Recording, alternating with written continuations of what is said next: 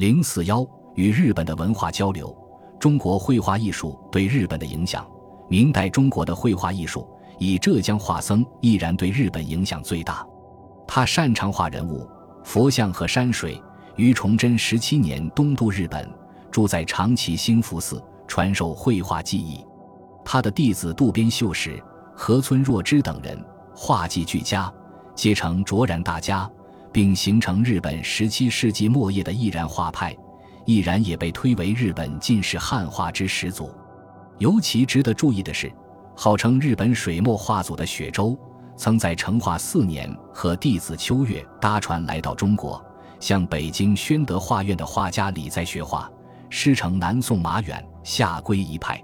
他还曾向张有生等画家请教。在华二年，他刻苦学习。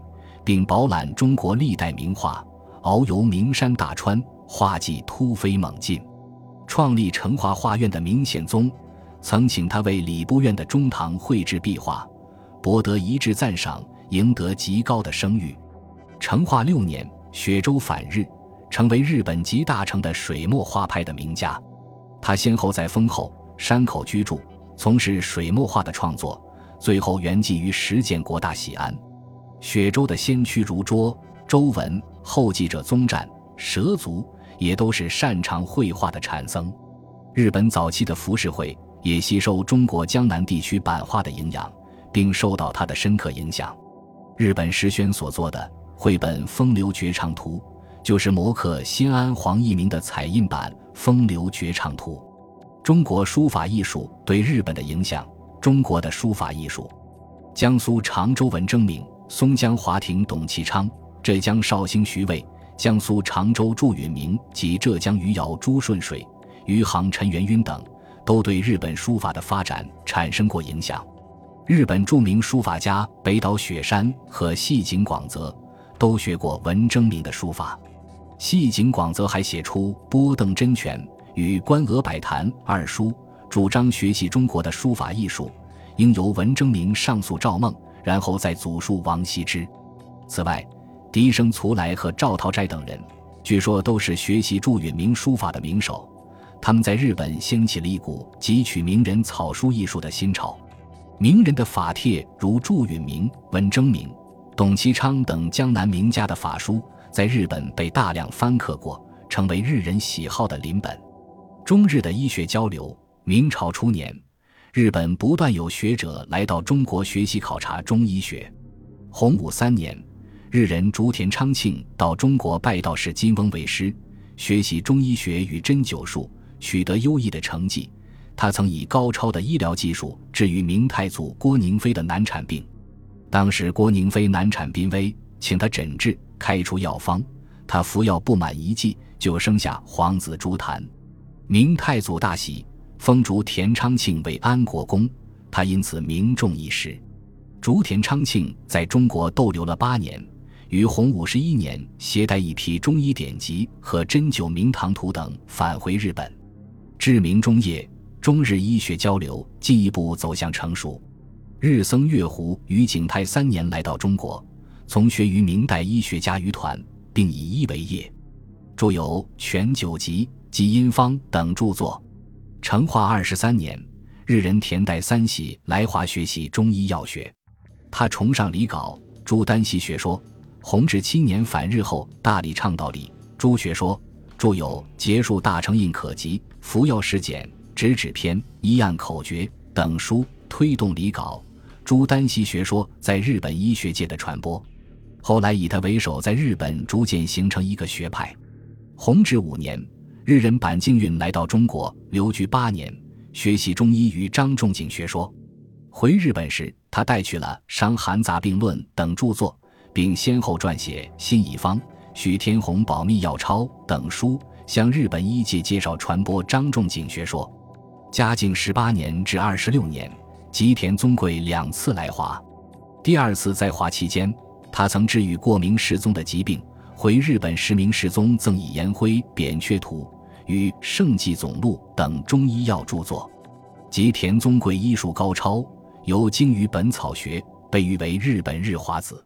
入华学习的这些日医，归国后对日本医学的发展都做出了重大的贡献。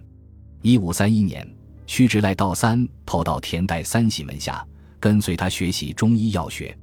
十余年后，他在京师创设启边院，传授医学，特别推崇朱丹溪学说。此外，他还注意钻研余团、王伦的著述以及《绍兴本草》。通过几十年的研究与医疗实践，曲直赖道三在一五七一年编著了《启迪集》一书，对理朱学说做了发挥，成为日本医学后世派的骨干。曲直赖道三的养子曲直赖玄素。继承养父的医学主张，也推崇理朱学说，并尊奉中国宋以前的医学。屈直赖道三的女婿与门人等，虽崇尚理朱学说，却又别成一家。其中影响较大者为古林建仪，著有《纲目撮要》等书，曾从《肘后方》《及验方》与《千金方》等中国医学著作中引录了不少有关外科诊治的内容。古林建仪还同枯正义创办嵯峨学社，对门生讲授医学。他特别称誉李参的《医学入门》，医学入门在日本因此流行颇广。不久，在日本医界出现了与后世派相对立的古方派。永田德本是古方派的先驱，他受到板镜运的影响而崇尚仲景学说，反对取直赖道三所推崇的理朱学说。其后，名古屋玄一。吉义东洞等也都尊奉古方派的主张。李时珍的《本草纲目》在中国刊刻十余年后就传入日本。万历三十四年，中国学者林道春将一部明版《本草纲目》献给江户幕府创建者德川家康，德川家康非常喜爱，将其珍藏家中。林道春曾给德川家康讲述《论语》三略，更与医官研讨医药知识。其中可能也讲述讨论到《本草纲目》的内容，《本草纲目》流传到日本后，迅即引起日本学者的关注。一六八零年，屈直赖玄素在《药性能读》一书之跋中写道：“今《本草纲目》来朝，与阅之，执治药之语，附加以增添药品。”一六一二年，林道春编成多十篇五卷。系摘录《本草纲目》部分内容，并加以训点而成的。据一六三零年出版的《罗山先生文集》记载，林罗山曾写道：“人子之岁，把写《本草纲目》，而复国训鸟兽草木之名，不再资乎木以命名。”多十篇的编撰，为日本学者阅读《本草纲目》提供了方便。其后，一六三一年，京都又出版了林道春彦解的。新刊多十篇五卷，书中所载各种药物，除中药原名外，还附以日文名称，因此该书又称《古今和名本草》，成为日本早期研究《本草纲目》之专著。十七世纪初以后，《本草纲目》的众多版本陆续从中国传到日本。一六三七年，京都刊行了《本草纲目》的最早日本翻刻本。这个翻刻本除翻刻汉文原文，还对原文做了校订和标点，并在汉文旁边用日文片假名填注标音及训点。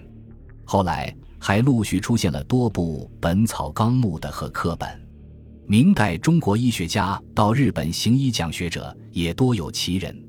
明末余杭人陈元晕是一位博学卓识之士，他长于诗文、旁及书法、绘画、制陶。建筑等对医药、针灸、气功、导引、食疗、饮食营养、烹调、点心、饮茶等也有相当的研究。万历四十七年，他东渡日本，居留和传播中国文化和医药学达五十二年，至一六七一年在日本长期逝世。他与日本学者广泛交友，结识了很多医学界的朋友，经常和他们研讨医药学。日本里。朱学派创始人田代三喜的四传弟子，寿昌院著名的如一野间三竹撰著《席上谈》一书，陈元赟即为之写序。三竹的弟子龙川树水也与陈氏颇多学术交往。日人版版补斋好藏书，曾手抄明代高武撰述的《针灸巨婴》一书，陈氏也应邀为之写跋。还有黑船道佑、二岛义春。深田正式街道等，都曾与陈氏讨论医术，有的还与之成为结拜兄弟。明朝灭亡后，有些中国医学家不满清朝的统治，纷纷东渡日本。陈明德、戴曼公、张寿山等五六人渡日后，他们或与陈元晕原为同乡，或在日本相识为友，都在日本行医治病，共同为日本医疗事业和中日医学交流做出了贡献。陈明德医术高超，在日本奇奥行医，著有《医录》《行事》。戴曼公万历时曾随名医宫廷贤学医，明末隐居山林，后来赴日本定居奇奥，以智斗进方书授日人池田松山，遂名著于世。此外，赴日行医讲学的还有江右人许夷明，曾定居萨摩为医。中国陶瓷制造技术对日本的影响，明代中国的陶瓷制造技术也对日本产生了极其深刻的影响。正德六年春。日本伊势松坂人伊藤五郎大夫因酷爱中国青花瓷器，乘船来到日本陶瓷匠师们向往的支那第一陶府江西景德镇，学习青花瓷器的制造技术。回国后，他在肥前的伊万里开设瓷窑，称伊万里窑。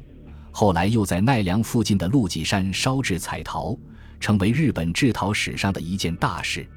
他所烧造的作品，无论是造型还是纹样。釉色等都明显的受到明代青花瓷器的影响，日本著名的有田窑瓷器也同样受到中国陶瓷艺术的影响。另外，东渡日本的浙江余杭人陈元晕还创制了极为雅致而富有安南风趣的元晕瓷，在日本制陶史上具有一定的影响。